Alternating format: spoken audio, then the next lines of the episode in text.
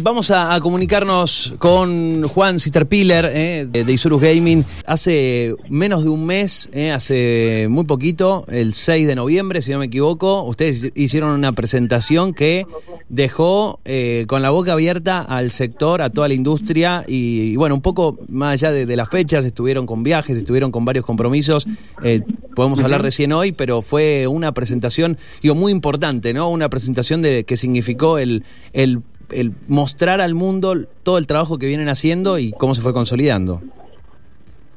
Sí, la verdad que sí, la verdad que fue un, qué sé yo, de todo lo que venimos haciendo en este tiempo y más lo que fue ahora, eh, lo que pasó ayer, eh, la verdad que me, da mucha alegría poder cerrar el año de una manera donde pudimos poner a Latinoamérica en lo más alto y nada, eh, es una, qué sé yo, otra prueba de que los esports, los esports son otra forma de entretenimiento, nos han visto miles de personas y nada, este año Isurus ha hecho de todo para salir de la pandemia y, y, poder traer también alegría a la gente, haciendo documentales, haciendo shows en vivo virtuales, haciendo un montón de producciones que no nadie creía que se podían hacer y, uh -huh.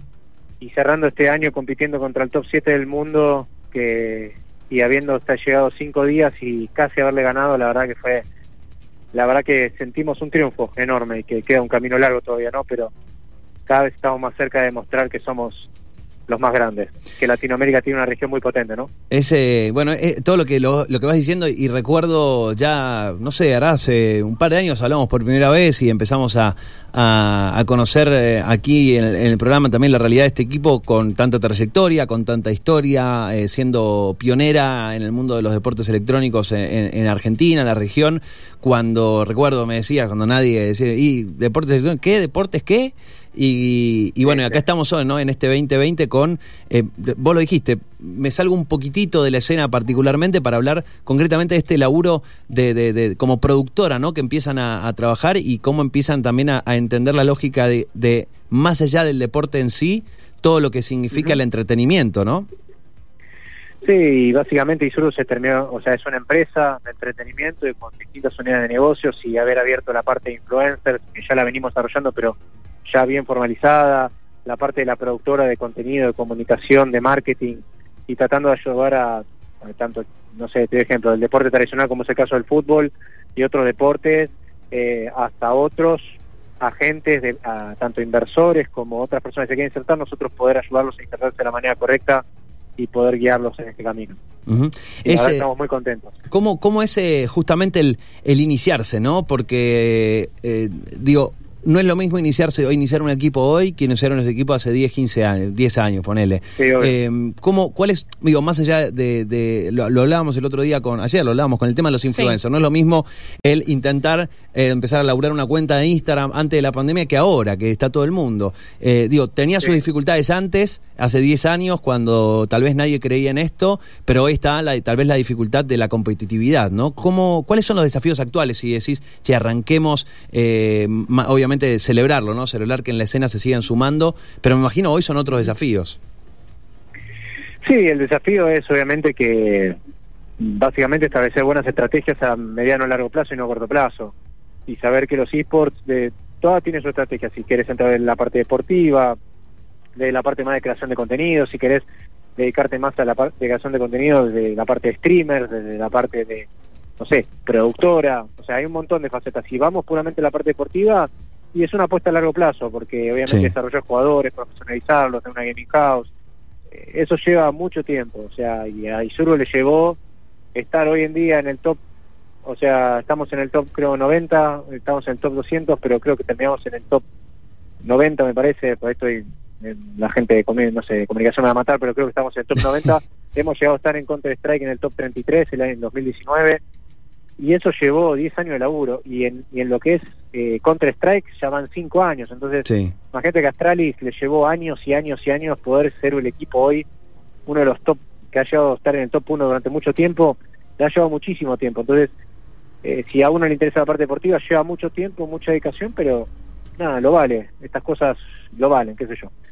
Eh, si, ¿no? si hoy pero tenemos sí, que son perdón. No no está bien eh, Juan si si para quien, por supuesto que Isurus ya, ya es un, una, un, como decimos, más que un equipo, digo, no, una, una empresa eh, ya conocida, consolidada, eh, que sigue apostando a, crecer, a diversificar pero para el que se está encontrando con los deportes electrónicos y un poco siempre el, el, el, espacio que intentamos construir aquí en, en, la radio no solamente es hablar de lo que, para los que ya saben, sino también un poco con, contar a nuevos, ¿no? A los nuevos, a los que dicen, ¿qué es esto? Che, a ver, eh, uh, mira, yo soy mm. el papá de un pibe que está como loco con esto, quiero conocer un poco más.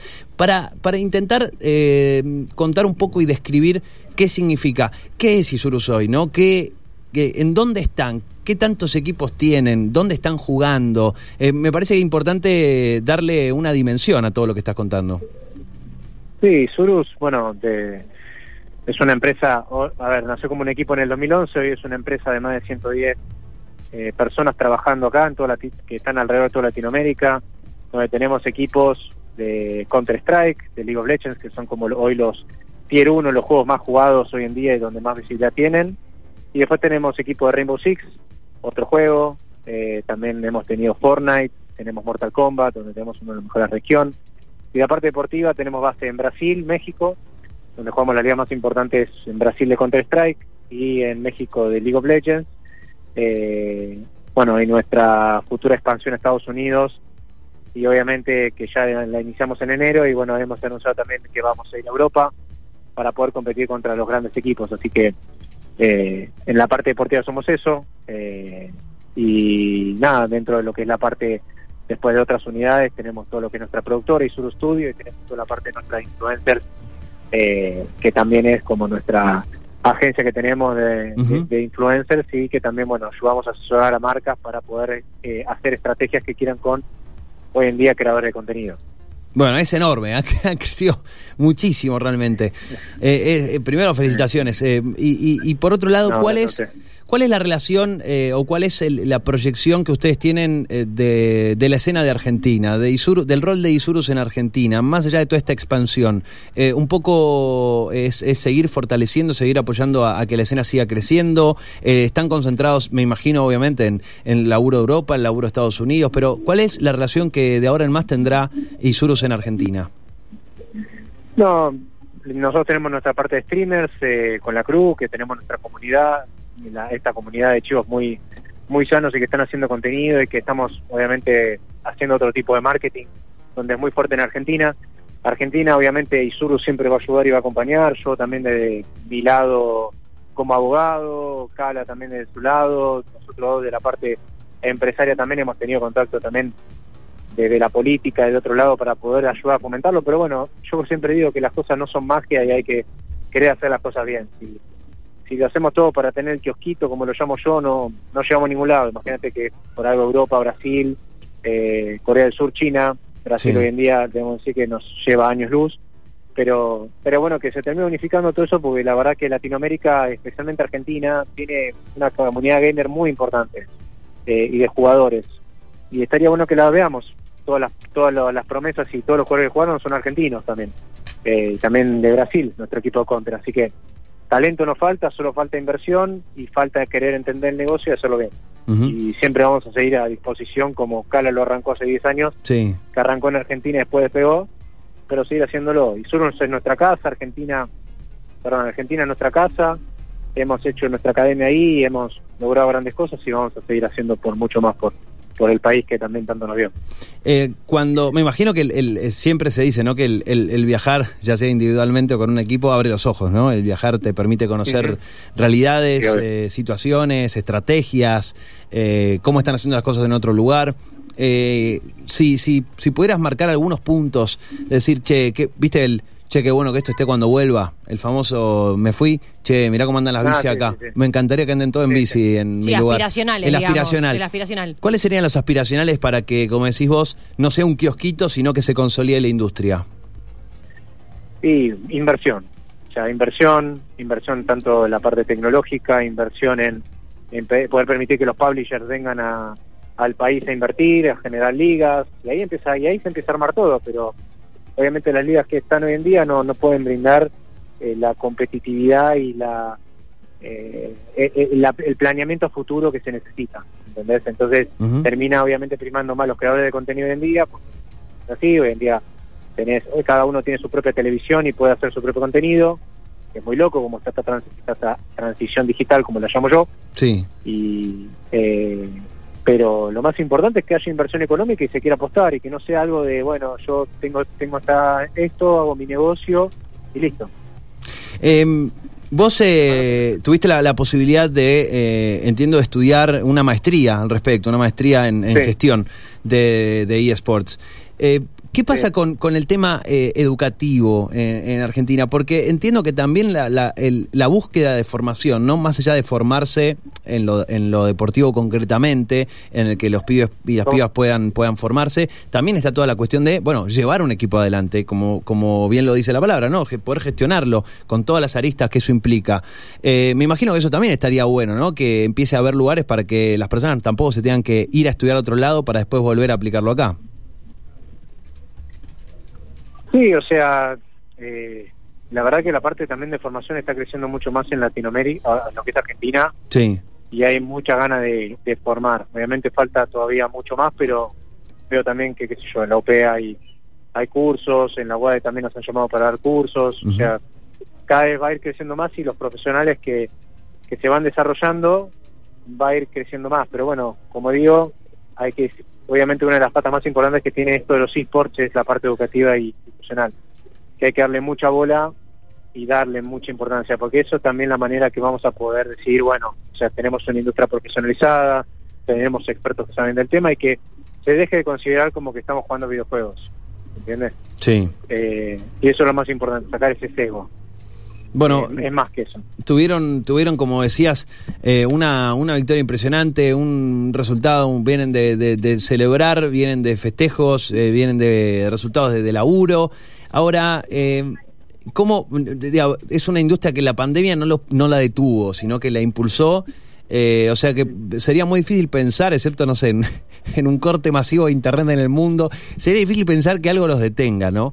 Eh, eh, en base a eso, el, el, 2021, ¿cuáles son los, los objetivos eh, durante el año, más allá de los despliegues que mencionabas recién? Porque me imagino que es en una industria, tal vez una de las pocas en las cuales en Argentina se pueda planificar, ¿viste? Es algo muy difícil poder proyectarse, lamentablemente, y, y, entiendo que es, nada, una pandemia no los detuvo, ¿no? Así que es eh, es interesante cómo se pueden proyectar más allá de las cosas que van sucediendo en el medio.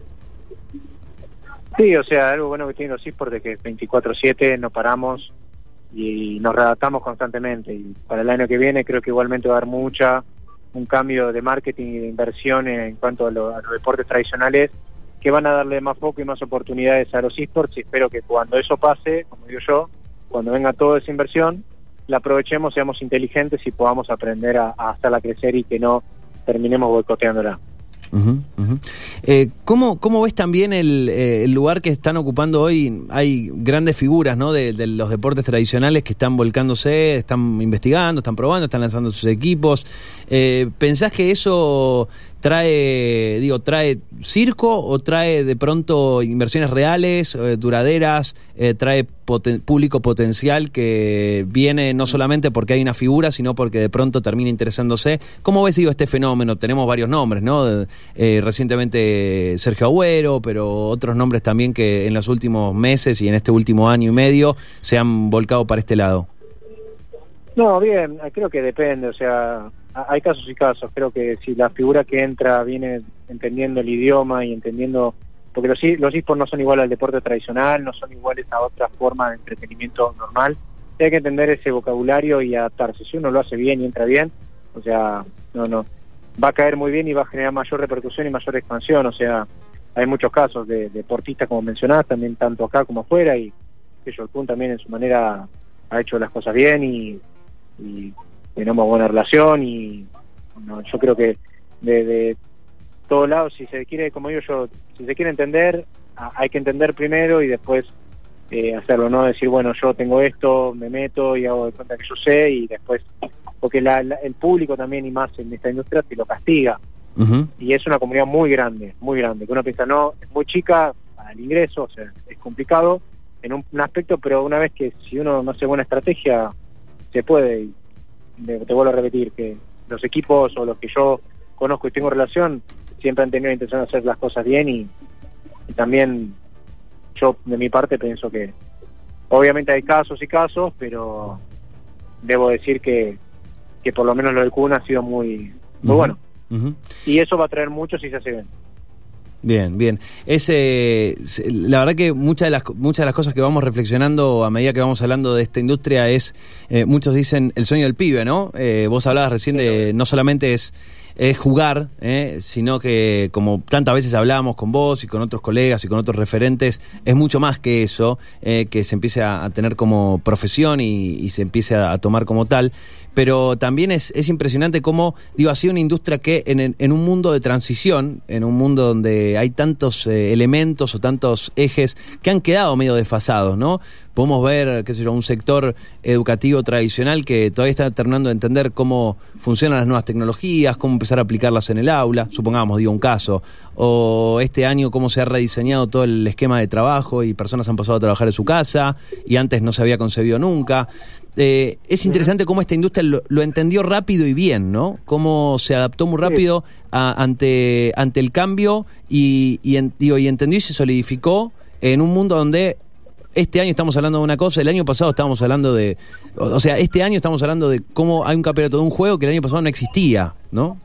Sí, obvio, totalmente. No, y sí, pero bueno, eso es lo que tienen los esports. Y más que todo lo que es la, la forma remota de manejarse, la venimos haciendo hace mucho. Eh, nada, yo ahora la película está conectados en línea y te muestran dos personas que vendían en, vendían relojes en la calle, terminan se meten en una pasantía en Google y, terminan entendiendo, obvia- obviamente lo más importante es vender, pero, pero lo más importante de todo esto es que te, te permite conectarte con gente, así que los esports hacen eso y vienen a traer una nueva forma de comunicarte y llegar a, a las personas. Y una vez que se entienda eso, va a ser la nueva forma de comunicación que se va a terminar usando. O sea, no tengo duda, va a ser, es el futuro y ya está pasando. Es, eh, ¿qué, qué, qué sentís cuando ves a, a un chico o una chica vestir? Porque podemos podemos ver cuán- cuántas camisetas, no sé, no, no, no sabría la cuenta de cuántas camisetas entre las oficiales y las no oficiales se han vendido de haciendo como referencia, ¿no? Del 10, ¿no? ¿Cuántas personas tienen la camiseta de Diego? Eh, ¿Qué pasa cuando ves una camiseta de Isurus? En la, pero no no porque van a un, a un, a un show, a, un, a una final, sino porque van por la calle vistiendo la camiseta. No, muy bien, o sea, además eh, es lo mismo cuando sentís cuando yo lo traigo el, el fútbol, o sea, sentís esa pasión, esa energía y sentís un sentimiento de pertenencia a algo de los cuales nosotros nos rompemos el alma todos los días trabajando de ser un lugar donde uno pueda ser quien quiera ser, donde por ahí no lo puede ser en otro lado. Entonces no, nos da como ese gramo cada hincha, cada jugador que usa la camiseta de Isuru de pertenencia, de, de amor, de familia y de, de tener un lugar donde vos sos- podés querer quien vos seas. Eso es lo que a mí me, me, me, hace sentir eso. Eh, Juan, a, ver, a ver, agradecerte el tiempo. Sabemos que estás entre viajes. eh, buen viaje, buen, No, des- nada, buen descanso no. también, eh, porque vos decías algo. Eh, permitime, permitime una. Me, me sale la me sale la mamá de adentro. Me sale la mamá. Vos dijiste. Te va a dar un consejo, es no un lo pediste, Es una industria. No lo pediste. Qué hincha bola. No lo pediste. pero- 24-7, pero también tiene que haber lugar para el descanso. eh, Me parece que, que está bueno también. Yo sé que digo, pero digo, en ese en ese 24-7 me parece está bueno. Está bueno los momentos. También el descanso No, y aparte el- de parar para ver todo Sí. lo que hiciste y decir, hey, che, muy bien. Nada, me salió de adentro, Sí, sí. perdón, Juan. No, está bien. Y después de lo de ayer te puedo decir que sí. Me paré y dije, la verdad que sí, grosso lo que hicimos. Buenísimo. Qué bueno, Eh, qué bueno. Y- Bueno, y felicitaciones por eso. Siempre. y- No, bueno, y gracias por el espacio, de verdad. Eh, muy- muchísimas gracias. No, un placer, eh, sabes que eh, está, están las puertas abiertas siempre. Fuerte abrazo y bueno, éxitos con, con todo lo que queda este año. Y bueno, eh, enero, febrero volveremos a hablar porque siempre hay mucho para, para contar de lo que están haciendo. Dale, encantado. Un placer enorme. Dale, abrazote. Chao, chao. Chau, chau. Allí, eh, la palabra de, de Juan Sisterpiller, eh, de, de Isurus Gaming.